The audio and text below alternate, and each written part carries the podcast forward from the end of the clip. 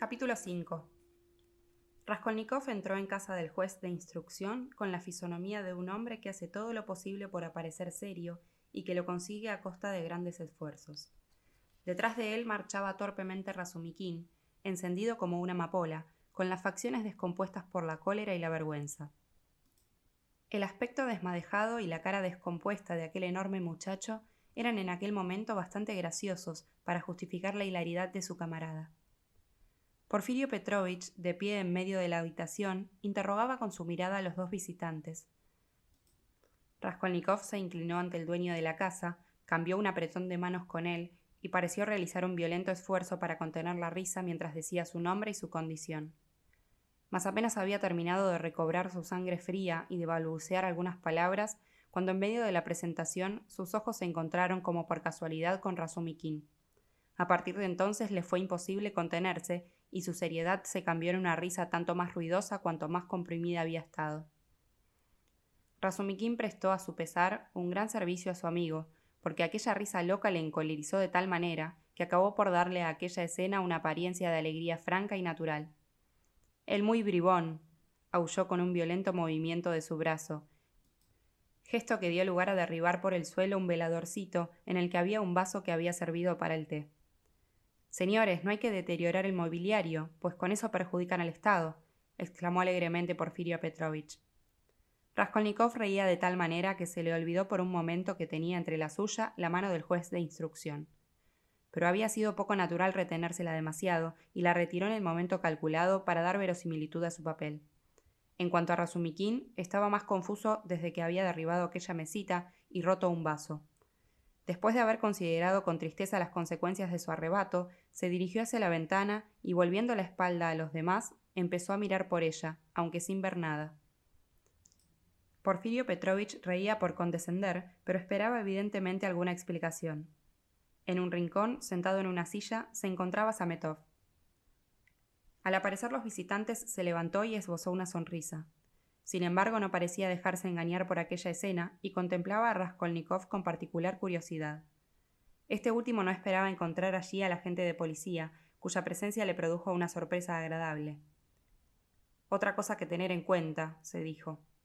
Y continuó en voz alta, le ruego que perdone, comenzó con una turbación simulada Raskolnikov. Nada de eso, al contrario, he tenido un gran placer al verlo entrar de esa manera tan agradable. Está bien, ni siquiera me ha dado los buenos días, añadió Porfirio indicando con la cabeza a Razumikin. No sé por qué se habrá enfadado conmigo, únicamente le dije por el camino que se parecía a Romeo, y se lo he demostrado, no ha habido otra cosa. Cochino, gritó Razumikin sin volver la cabeza. Debe de tener motivos muy fundados para tomar tan en serio una broma así, observó Porfirio Petrovich. Ya tenemos aquí al juez de instrucción, siempre sondeando. Vaya, que el diablo se los lleve a todos, replicó Razumikin riéndose también. Había recobrado de pronto su buen humor y se acercó alegremente a Porfirio Petrovich. Basta de tonterías y vamos al asunto. Te presento a mi amigo Rodion Romanovich Raskolnikov, que ha oído hablar mucho de ti y desea conocerte. Además tiene un pequeño asunto que tratar contigo. Caramba, Sametov, qué casualidad te ha traído por aquí. ¿Os conocéis? ¿Desde cuándo? ¿Qué querrá decir todo eso? se preguntó con inquietud Raskolnikov. La pregunta de Razumikin pareció molestarle un poco a Sametov. Sin embargo, se repuso enseguida. Nos conocimos ayer en tu casa, dijo con indiferencia. Entonces la mano de Dios lo ha hecho todo. Figúrate, Porfirio, que la semana pasada me expresó un vivo deseo de que te lo presentara, pero parece que no habéis tenido necesidad de mí para entrar en relación el uno con el otro. ¿Tienes tabaco? Porfirio Petrovich estaba en traje de casa, traje de hilo, zapatillas sin tacones y camisa muy limpia. Era un hombre de treinta y cinco años, de talla superior a la mediana, grueso y ligeramente obeso. No llevaba barba ni bigote y tenía el pelo cortado al rape. Su gruesa cabeza redonda presentaba una redondez particular en la región de la nuca. Su rostro inflado, redondo y un poco aplastado no carecía de vivacidad ni de jovialidad, aunque el cutis, de un amarillo intenso, estuviera muy lejos de indicar salud. En aquella cara había podido presumirse franqueza, a no ser por la expresión de los ojos, que rodeados por unas pestañas casi blancas parecían hacer constantemente guiños como para hacer señas a alguien. La mirada de aquellos ojos daba un extraño mentiz al resto de la fisonomía. A primera vista, el físico del juez de instrucción ofrecía cierta analogía con el de una aldeana, pero aquella máscara no engañaba mucho tiempo a un observador atento. Apenas le dijeron que Raskolnikov tenía un pequeño asunto que tratar con él, Porfirio Petrovich le invitó a que tomara asiento en el diván, sentándose él en el otro extremo y poniéndose a su disposición con la mayor premura. Ordinariamente nos sentimos un poco molestos cuando un hombre a quien apenas conocemos manifiesta una curiosidad así por escucharnos. Nuestra turbación es mayor aún si el objeto de que queremos hablarle es, a nuestro modo de ver, poco digno de atención tan extremada. Sin embargo, Raskolnikov expuso con toda claridad su consulta con pocas palabras y precisas. Incluso pudo, mientras lo exponía, observar cómodamente a Porfirio Petrovich, quien por su parte no apartaba la vista del joven. Razumikin, sentado frente a ellos, escuchaba con impaciencia, y sus miradas iban alternativamente de su amigo al juez, lo que resultaba un poco excesivo. El imbécil, apostrofaba interiormente Raskolnikov. Hay que hacer una declaración a la policía, respondió con indiferencia Porfirio Petrovich. En ella expondrá usted que, informado de tal suceso, es decir, del asesinato, desearía usted que llegara a conocimiento del juez de instrucción encargado del sumario que dichos objetos le pertenecen a usted y que desea desempeñarlos. O, pero por otra parte, ya le escribirán a usted. Desgraciadamente, agregó Raskolnikov, fingiendo confusión, no puedo disponer del dinero ahora. Y los medios con que cuento no me permiten siquiera desempeñar esas bagatelas. Por eso quisiera limitarme a declarar que esos objetos son míos y que cuando tenga dinero. Eso no importa, respondió Porfirio Petrovich, que acogió fríamente aquella explicación. Además, si a usted le parece bien, puede escribirme directamente a mí, declarando que, informado de tal cosa, desea poner en mi conocimiento que tales objetos le pertenecen y que. ¿Puedo escribir esa carta en un papel cualquiera? Interrumpió Raskolnikov, afectando siempre no ver más que el aspecto pecuniario de la cuestión. Sí, un papel cualquiera. Porfirio Petrovich pronunció aquellas palabras en un tono francamente burlón, guiñando un ojo a Raskolnikov. Por lo menos el joven había jurado que aquel guiño iba dirigido a él y dejaba adivinar algún oculto pensamiento. Es posible que después de todo se equivocara, porque aquello duró apenas un segundo. Está enterado, se dijo instantáneamente. Perdone que haya venido a molestarlo por tan poca cosa, replicó un poco desconcertado. Esos objetos valdrán en total unos cinco rublos, pero su procedencia me los hace estimar mucho, y confieso que sentí inquietud al saber. Seguramente por eso te estremeciste ayer al oírme decirle a Sosimov que Porfirio interrogaba a los propietarios de los objetos empeñados, hizo notar con evidente intención Razumikin. Aquello era demasiado. Raskolnikov no pudo contenerse y le lanzó al impertinente charlatán una mirada llena de cólera. Inmediatamente se dio cuenta de que acababa de cometer una imprudencia e intentó repararla. Tienes ganas de reírte de mí, amigo mío, le dijo a Razumikin afectando una viva contrariedad. Reconozco que quizá me preocupo demasiado de cosas absolutamente insignificantes, pero esta no es una razón para considerarme como un hombre egoísta y apasionado. Esas miserias pueden tener bastante valor para mí. Como decía hace un momento, ese reloj de plata, que vale muy poco, es todo lo que me queda de mi padre. Puedes burlarte de mí si quieres. Pero ha venido a verme mi madre. Y al decir esto se volvió hacia Porfirio. Y si ella supiera, continuó dirigiéndose a Razumikin con una voz lo más emocionada posible, si ella se enterara de que no tengo ese reloj, te juro que se desesperaría. Pobres mujeres. En absoluto, no lo entendía yo de esa manera. Has tergiversado por completo mi pensamiento, protestaba Razumikin desolado. ¿Está esto bien? ¿Es esto natural? ¿No habré forzado la nota? se preguntaba Raskolnikov con ansiedad. ¿Por qué habré nombrado a las mujeres? Ah, ¿ha venido a verle su madre? preguntó Porfirio Petrovich. Sí. ¿Cuándo ha llegado? Ayer tarde. El juez de instrucción permaneció un momento silencioso, parecía reflexionar. Sus objetos no podían perderse de ninguna manera, replicó tranquilamente.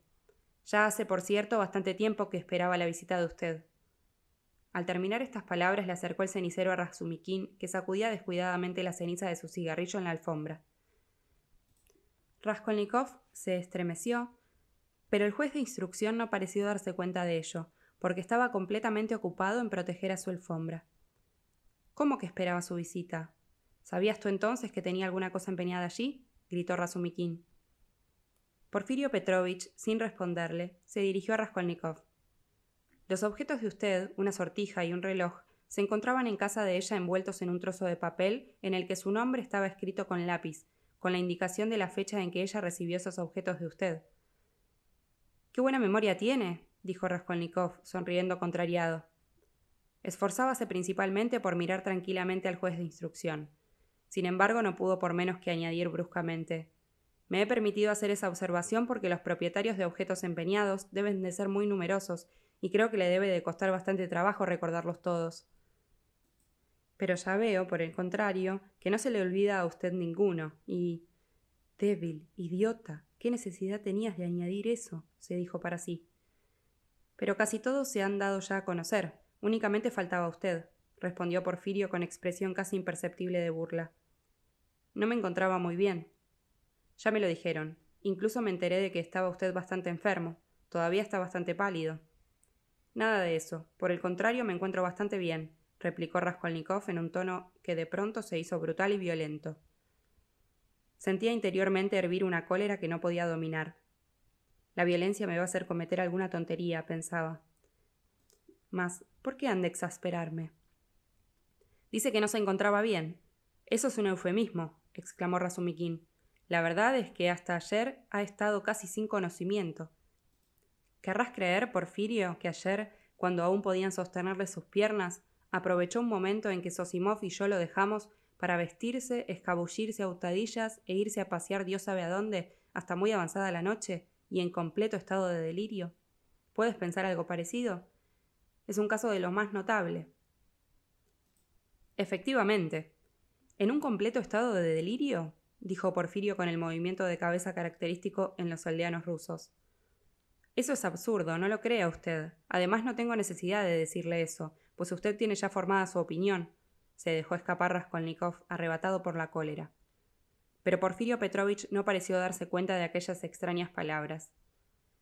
¿Cómo hubiera salido a no ser en estado de delirio? agregó acalorándose Razumikin. ¿Para qué tenías que salir? ¿Con qué objeto? Y sobre todo, ¿por qué salir a escondidas? Vamos, reconoce que no estabas en tu juicio. Ya que ha pasado todo el peligro, puedo decírtelo sin rodeos. Ayer me molestaron terriblemente estos, dijo Raskolnikov, dirigiéndose al juez de instrucción con una sonrisa que parecía un desafío. Y para verme libre de ellos, salí para alquilar una habitación donde no pudieran descubrirme, y al efecto me guardé cierta cantidad. El señor Sametov vio el dinero en mis manos. Pues bien, señor Sametov, ¿Estaba yo ayer en mi juicio o deliraba? Sea usted juez en nuestra disputa. Con mucho gusto habría estrangulado en aquel momento al policía, que le irritaba con su mutismo y por la equívoca expresión de su mirada.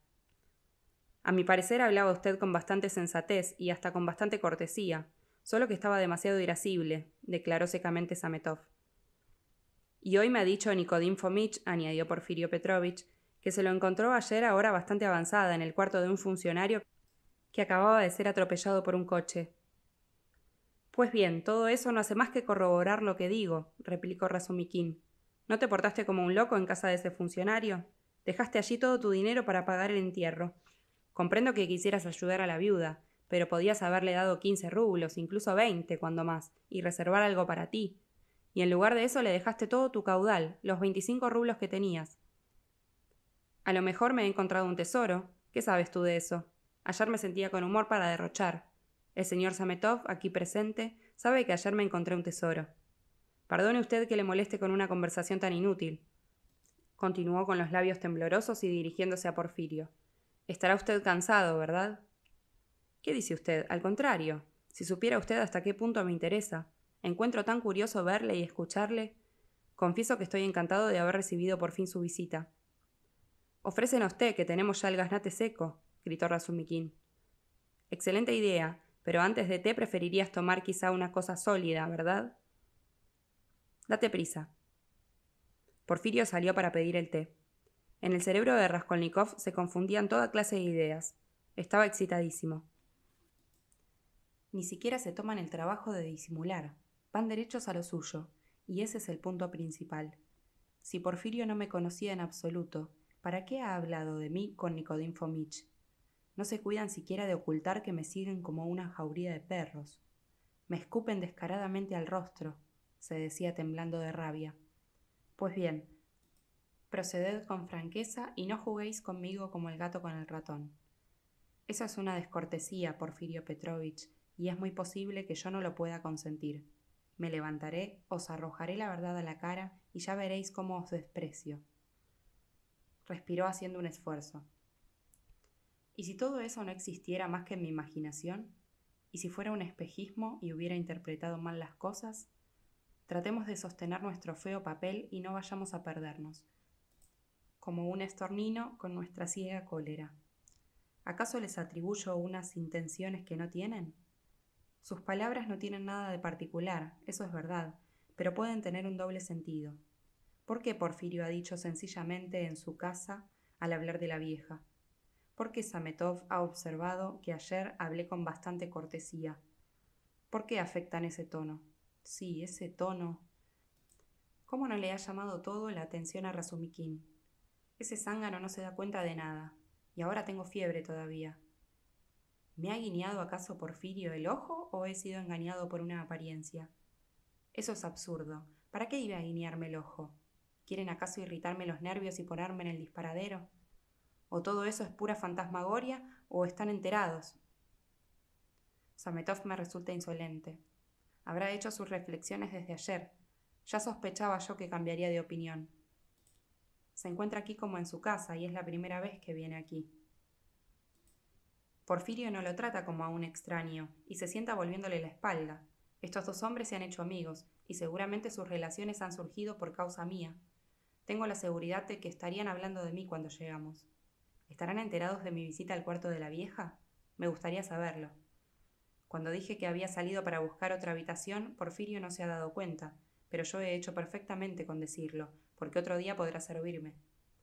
En cuanto al delirio, el juez parece no darle importancia. Está perfectamente enterado del empleo de mi tiempo. Ignoraba la llegada de mi madre, y esa bruja que tenía apuntado con lápiz la fecha del empeño. No, no, la seguridad que afectan ustedes no me engaña. Hasta ahora carecen ustedes de pruebas, se fundan en vagas conjeturas. Cítenme una sola, a ver si pueden alegar una sola contra mí. La visita que hice a la casa de la vieja no prueba nada. Puede explicarse por el delirio. Recuerdo lo que les dije a los obreros y al portero. ¿Pero sabrán que fui allá? No me marcharé sin haberme enterado.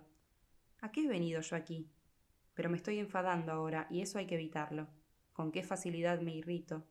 Después de todo, quizás sea preferible que así sea. Estoy dentro de mi papel de enfermo. Este hombre me va a hostigar y hacerme perder la cabeza. ¿Para qué habrá venido? Todas estas ideas cruzaron por su cerebro con la celeridad del relámpago. Al cabo de un instante volvió Porfirio Petrovich. Parecía de muy buen humor.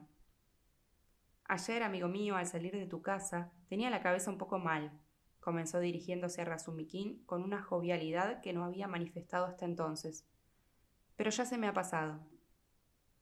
¿Y qué? ¿Resultó interesante la velada? Los dejé a ustedes en el momento mejor. ¿De quién fue la victoria, por fin? De nadie, como era natural. Cada cual argumentó lo mejor que pudo en apoyo de sus viejas tesis. Figúrate, Rodia, que la discusión se mantuvo sobre esta cuestión. ¿Hay crímenes o no los hay? Y las tonterías que dijeron a propósito de eso. ¿Qué hay de particular en eso? Es una cuestión social que no tiene ni siquiera el mérito de la novedad respondió tristemente Raskolnikov. La cuestión no se planteó de esa manera, observó Porfirio. Efectivamente, no fue exactamente eso, reconoció enseguida Razumikin, que se había embalado como acostumbraba. Escucha, Rodia, y dinos tu opinión, pues lo deseo. Ayer me sacaron de mis casillas y yo estaba esperándote, les había prometido tu visita. Los socialistas empezaron a exponer su teoría.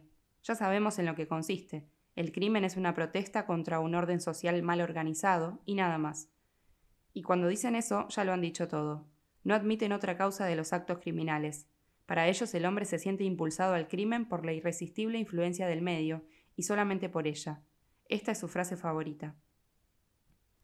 A propósito del crimen y del medio, dijo Porfirio Petrovich, dirigiéndose a Raskolnikov, recuerdo un trabajo de usted que me interesó mucho. Me refiero a su artículo sobre el crimen, no recuerdo exactamente el título. Tuve el gusto de leerlo hace dos meses en la palabra periódica. ¿Mi artículo en la palabra periódica? preguntó extrañado Raskolnikov. En efecto, hace seis meses, cuando salí de la universidad, escribí un artículo, pero lo llevé a la palabra hebdomadaria y no a la palabra periódica. Pues en este es donde se ha publicado. Por entonces dejó de publicarse la palabra hebdomadaria y a ello se debió que no publicara mi artículo. Es verdad, pero al desaparecer la palabra hebdomadaria se fusionó en la palabra periódica y por eso hace dos meses que este periódico publicó su artículo. ¿No lo sabía? Raskolnikov lo ignoraba. Entonces puede usted ir a cobrarlo. ¿Qué carácter tan extraño el suyo? Vive usted tan retirado que no llega a enterarse de las cosas que le interesan, como se lo digo. Bravo, Rodia, tampoco lo sabía yo, exclamó Razumikin. Hoy mismo iré a pedir el número a la biblioteca. Hace dos meses que insertaron el artículo. ¿En qué fecha? No importa, ya lo buscaré. Vaya una broma, y no ha dicho siquiera nada.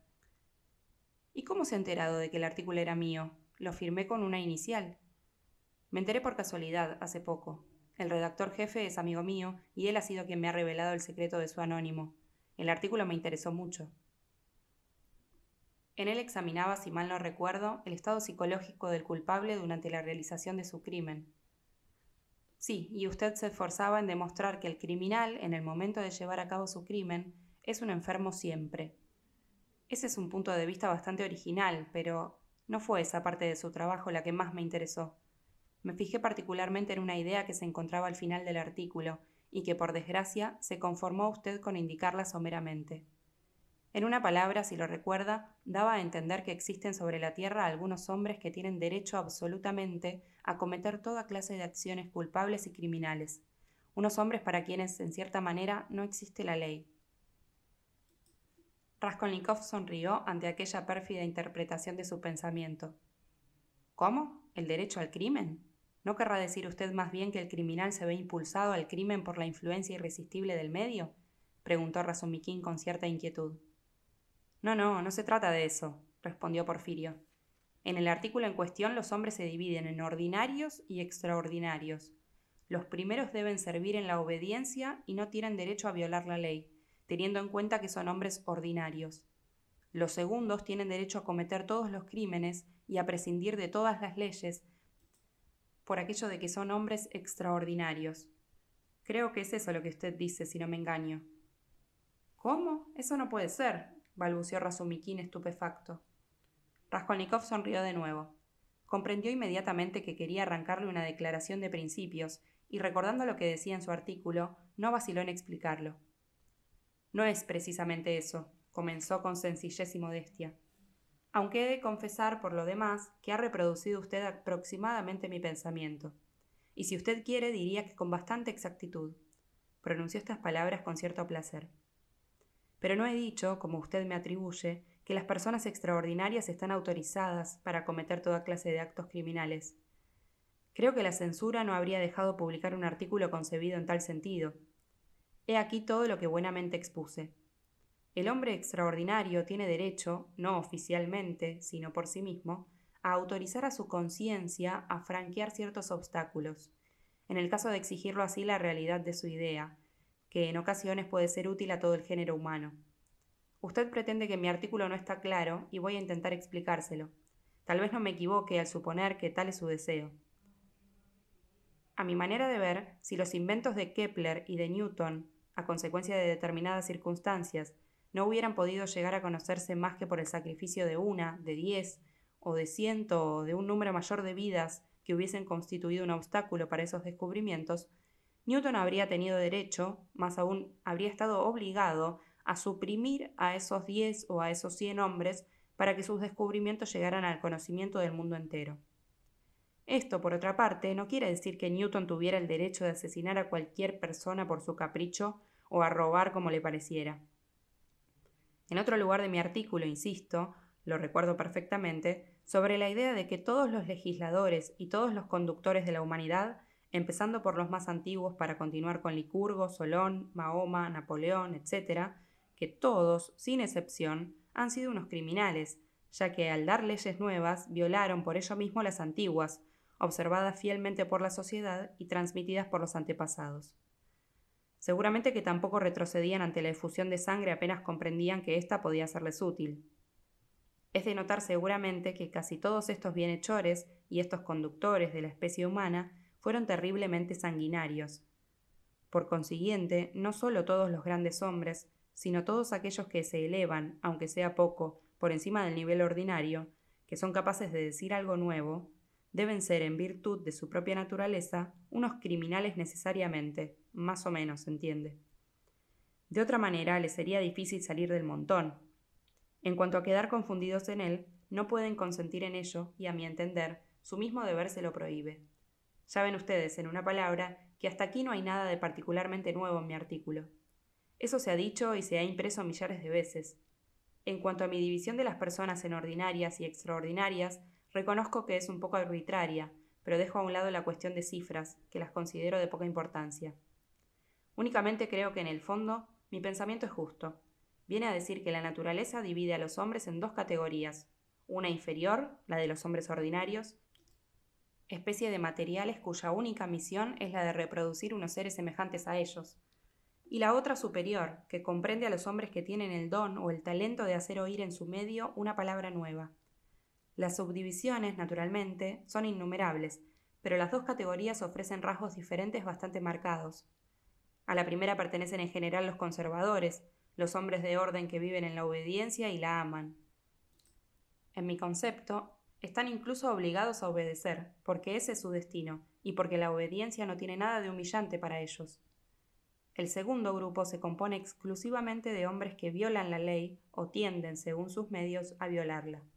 Sus crímenes son naturalmente relativos y de una gravedad variable. La mayoría reclaman la destrucción de lo que existe en nombre de lo que debe existir. Mas si por su idea tienen que derramar sangre y pasar por encima de los cadáveres, pueden en conciencia hacer lo uno y lo otro, en interés de su idea. Fijémonos en esto. En este sentido es como mi artículo les reconocía el derecho al crimen. Ya recordarán ustedes que nuestro punto de partida ha sido una cuestión jurídica. Por otra parte, no hay razón para inquietarse demasiado, pues la masa no les concede casi nunca este derecho, ya que ella los decapita, los ahorca y de ese modo cumple justamente su misión conservadora, hasta el día, bien es verdad, en que esa masa erija estatuas a los ajusticiados y los venere. El primer grupo es siempre dueño del presente, el segundo del porvenir. El uno conserva el mundo y multiplica a los habitantes de él, el segundo mueve al mundo y lo conduce al objetivo. Estos y aquellos tienen absolutamente el mismo derecho a la existencia y, viva la guerra eterna, hasta la Nueva Jerusalén, se entiende. Según eso, ¿cree usted en la Nueva Jerusalén? Creo en ella, respondió enérgicamente Raskolnikov, que durante su larga perorata había estado con los ojos bajos, mirando obstinadamente un trozo de alfombra. ¿Y, y, ¿y cree usted en Dios? Perdón esta curiosidad. Creo en él, replicó el joven levantando los ojos hacia Porfirio. ¿Y en la resurrección de Lázaro? Sí, pero ¿por qué me pregunta todo eso? ¿Cree usted en ello literalmente? Literalmente. Perdone que le haya hecho estas preguntas, pues me interesa, pero permítame, y vuelvo al motivo de que hablábamos antes. No siempre se los ejecuta. Por el contrario, hay quienes. ¿Quienes triunfan durante toda su vida? Oh, sí, eso ocurre con algunos, y entonces. ¿Son ellos los que entregan a los otros al suplicio? Si fuera necesario, y a decir verdad, este suele ser el caso más frecuente. En general la observación de usted es muy acertada. Muchas gracias, pero dígame, ¿cómo pueden distinguirse los hombres extraordinarios de los ordinarios? ¿Traen al nacer determinadas señales? Mi opinión es que en esto hace falta un poco más de precisión, una delimitación más aparente en alguna forma. Perdón esta natural preocupación en un hombre práctico y de buena intención. ¿No podrían, por ejemplo, vestir de una manera especial o llevar un emblema cualquiera? Porque convenga usted en que si se produce una confusión, si un individuo de una categoría se figura que pertenece a la otra y se dispone, según su feliz expresión, a suprimir todos los obstáculos, entonces... Oh, eso ocurre con mucha frecuencia, y esta segunda observación es más fina aún que la primera. Muchas gracias. No hay de qué. Pero piense en que el error es posible únicamente en la primera categoría, es decir, entre los que yo he llamado, quizá inoportunamente, hombres ordinarios, a pesar de su tendencia innata a la obediencia, muchos de ellos, a consecuencia de un capricho de la naturaleza, Les gusta pasar por hombres de vanguardia, por destructores, creyéndose llamados a dejar oír una palabra nueva, y la ilusión es sincera en ellos. Al mismo tiempo no distinguen de ordinario a los verdaderos innovadores, incluso llegan a despreciarlos como unas personas atrasadas y sin alteza de miras. Pero en mi concepto no puede haber en eso un serio peligro, y no tiene usted por qué preocuparse, porque nunca van muy lejos. Desde luego que pudiera castigárselos algunas veces para corregirlos en su desvío y reintegrarlos a su puesto, pero eso es todo y ni siquiera hay necesidad de molestar al verdugo. Ellos mismos se aplican el correctivo porque son gentes muy morales que tan pronto se prestan un servicio los unos a los otros como se azotan con sus propias manos. Se los ve infligirse distintas penitencias públicas, lo que no deja de ser edificante. En una palabra, no tiene por qué preocuparse de ellos. Por esta parte, al menos, me tranquiliza usted un poco. Pero hay algo más que me preocupa. Dígame, ¿existen muchas personas de esas que usted llama extraordinarias que tienen el derecho de matar a los demás? Desde luego que estoy dispuesto a inclinarme ante ellas, pero si fueran muy numerosas, confiese usted que sería muy desagradable. Oh, no se preocupe usted tampoco por eso, continuó Raskolnikov en el mismo tono. En general, nace un número muy reducido de hombres que aporten una idea nueva, o incluso capaces de decir algo que pueda llamarse nuevo. Es evidente que la repartición de los nacimientos en las distintas categorías y subdivisiones de la especie humana debe de estar estrictamente determinada por alguna ley de la naturaleza. Esta ley nos es actualmente desconocida, pero yo creo que existe y que incluso llegará a ser conocida más adelante. Hay una enorme masa de gentes que están únicamente sobre la Tierra para dar a luz a un hombre, a consecuencia de largos y misteriosos cruzamientos de raza, que entre mil tendrá alguna independencia. Conforme aumenta el grado de esta, no se encuentra más que un hombre de cada diez mil, de cada cien mil. Estas son cifras aproximadas. Se cuenta un gentío entre muchos millones de individuos, y sobre la Tierra pasan millares de millones de hombres antes quizá que surja una de las elevadas inteligencias que renuevan la faz del mundo. Para terminar, diré que yo me he asomado a la retorta donde todo se elabora, pero seguramente hay y debe haber una ley fija, pues la casualidad no puede existir en este caso. Pero veamos, ¿estáis en broma los dos? reclamó Razumikin. Estáis zarandeándoos recíprocamente, ¿no es así? Ahí los tenemos divirtiéndose el uno con el otro. ¿Estáis hablando en serio, Rodia? Raskolnikov volvió hacia él su rostro pálido y enfermo. Al contemplar la fisonomía triste de su amigo, Razumikin encontró extraño el tono cáustico, provocativo y descortés que había adoptado Porfirio. Bueno, si efectivamente eso va en serio, sin duda que tienes razón al decir que eso no es nuevo y que se parece a todo lo que hemos leído y oído millares de veces. Pero lo que hay verdaderamente original en todo eso, lo que realmente no pertenece a nadie más que a ti, es ese derecho moral de derramar sangre que concedes y que niegas, perdóname, con tanto fanatismo. He ahí, por consiguiente, la idea principal de tu artículo. Esta autorización moral de matar es, en mi concepto, algo más espantoso que la misma autorización oficial, legal. Eso es muy justo, efectivamente, es algo más espantoso, observó Porfirio. No, la expresión ha rebasado tu pensamiento. Eso no es lo que tú has querido decir. Ya leeré tu artículo. Cuando se habla, se deja uno arrastrar a veces. Tú no puedes pensar así. Lo leeré. En mi artículo no hay nada de eso. Apenas si he rozado la cuestión, dijo Raskolnikov. Sí, sí, replicó Porfirio. Ahora voy casi comprendiendo su manera de considerar el crimen, pero. Perdone mi insistencia. Si un joven se imaginara ser un licurgo, un Mahoma futuro, es inútil decirlo, empezará por suprimir todos los obstáculos que puedan impedir el cumplimiento de su misión. Voy a emprender una larga campaña, se dirá, y para una campaña hace falta dinero, y después de esto se procurará los medios necesarios. ¿Adivina usted de qué manera? Al oír aquellas palabras, Ametov resopló bruscamente en un rincón.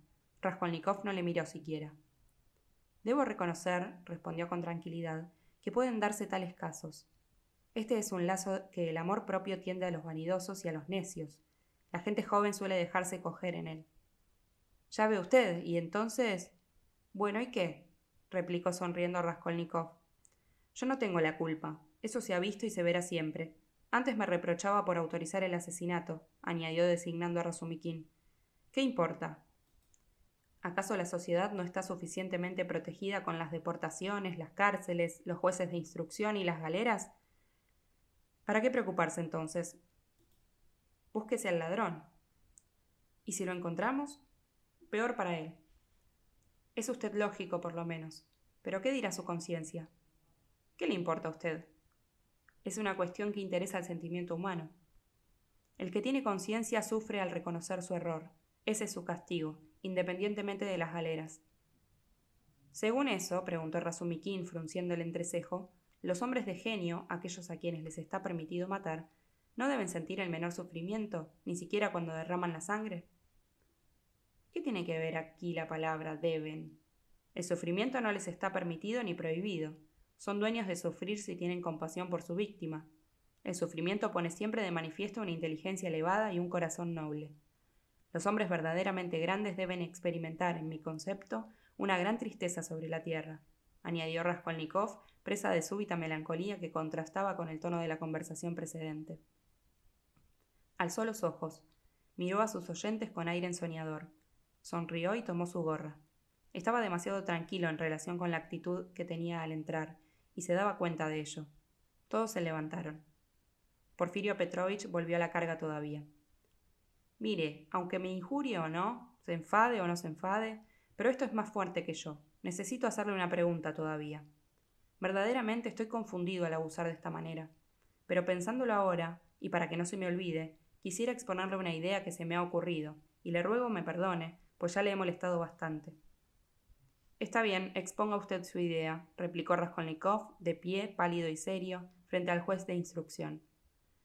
Es que no sé cómo expresarme. Es una idea muy extraña, psicológica. Cuando escribía usted su artículo, es muy probable que usted mismo se considerara como uno de esos hombres extraordinarios de que habla. Vamos, ¿no es verdad? Es muy probable, respondió desdeñosamente Raskolnikov. Razumikin hizo un gesto. Si así fuese, ¿no estaría usted decidido, bien para salir adelante de agobios materiales o para hacer progresar a la humanidad, a franquear el obstáculo, por ejemplo, a matar y a robar? Al mismo tiempo guiñaba el ojo izquierdo y reía silenciosamente, exactamente igual que antes. Si estuviera decidido a eso, tenga la seguridad de que no se lo diría jamás, replicó Raskolnikov con un acento de altanero desafío. Mi pregunta no tenía otro objetivo que el de curiosidad literaria. Se la he hecho con el único fin de penetrar mejor el sentido de su artículo. Oh, qué lazo más grosero, qué malicia más desilvanada, pensó Raskolnikov defraudado. Permítame que le diga, respondió secamente, que yo no me creo ni un Mahoma ni un Napoleón, ni ningún personaje de esa naturaleza, y por consiguiente no puedo informarle sobre lo que haría si estuviese en lugar de ellos. Vaya, ¿quién es el que aquí en Rusia no se cree ahora un Napoleón? Dijo con brusca familiaridad el juez de instrucción. Esta vez se adivinaba un oculto pensamiento hasta en la entonación misma de su voz. ¿No habrá sido un futuro Napoleón el que mató la semana pasada a nuestra Elena Ivanovna? soltó de repente desde su rincón Sametov. Y sin pronunciar una palabra, Raskolnikov fijó en Porfirio una mirada firme y penetrante. Los rasgos de Razumikin se contrajeron. Parecía sospechar algo desde hacía tiempo. Miró irritadamente a su alrededor. Durante un minuto reinó un sombrío silencio. Raskolnikov se dispuso a salir. ¿Ya se marcha usted? dijo graciosamente Porfirio, tendiéndole la mano al joven con una exquisita amabilidad. Encantado de conocerle. Y en cuanto a lo que me reclama, esté usted tranquilo. Escriba en la forma que le he dicho. Y si no, mejor será que venga a buscarme un día cualquiera, mañana, por ejemplo. Estaré aquí sin falta a las once. Ya lo arreglaremos todo. Hablaremos un poco. Como usted fue de los últimos que estuvieron allá, quizá podrá decirnos algo, añadió con sencillez. ¿Quiere usted interrogarme en toda regla? ¿Para qué? De momento no se trata de eso. Usted no me ha comprendido. Mire, yo aprovecho todas las ocasiones y ya he hablado con todos los que tenían objetos empeñados en casa de la víctima. Algunos me han proporcionado datos de utilidad, y como usted es el último. A propósito, exclamó con súbita alegría, celebro haberme acordado, pues estaba a punto de olvidárseme, y al decir esto se volvió hacia Razumikin. El otro día me aturdiste hablándome de aquel Nikolashka, pues bien, estoy seguro, estoy completamente convencido de su inocencia, continuó dirigiéndose nuevamente a Raskolnikov. Pero ¿qué hacer? Ha habido que molestar también a Mitka. Pero ve aquí lo que quería preguntarle. Cuando subió la escalera, permítame, ¿no llegó usted a la casa entre siete y ocho de la tarde? Sí, respondió Raskolnikov. e inmediatamente lamentó haber contestado indebidamente. Pues bien, al subir la escalera entre siete y ocho de la tarde, ¿no vio usted en el piso segundo, en un cuarto cuya puerta estaba abierta, a dos obreros, o uno de ellos por lo menos? ¿Lo recuerda usted? Estaban pintando la habitación. ¿No se fijó usted? Esto es importantísimo para ellos. ¿Unos pintores?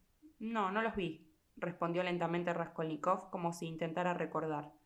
Durante un segundo mantuvo en tensión todos los resortes de su espíritu para descubrir con la mayor rapidez posible el lazo que ocultaba la pregunta hecha por el juez de instrucción.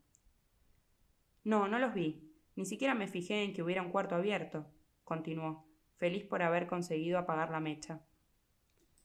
Pero sí recuerdo que en el cuarto piso, el empleado que vivía frente a Elena Ivanovna estaba en disposición de mudarse. Lo recuerdo perfectamente. Me encontré con unos soldados que llevaban un sofá y yo tuve que arrimarme a la pared. Pero unos pintores no, no recuerdo haber visto ninguno. Ni siquiera recuerdo haber visto ningún cuarto cuya puerta estuviera abierta. No, no vi nada de eso. ¿Pero qué estás diciendo? gritó de pronto Razumikin, que hasta entonces había escuchado, pareciendo reflexionar. Fue el mismo día del asesinato cuando los pintores estaban trabajando en la casa, y él fue a ver a la vieja dos días antes. ¿Por qué le preguntas eso? Toma, es verdad, he confundido las fechas exclamó Porfirio, dándose una palmada en la frente. Lléveme el diablo, este asunto me hace perder la cabeza, añadió a modo de excusa, dirigiéndose a Raskolnikov.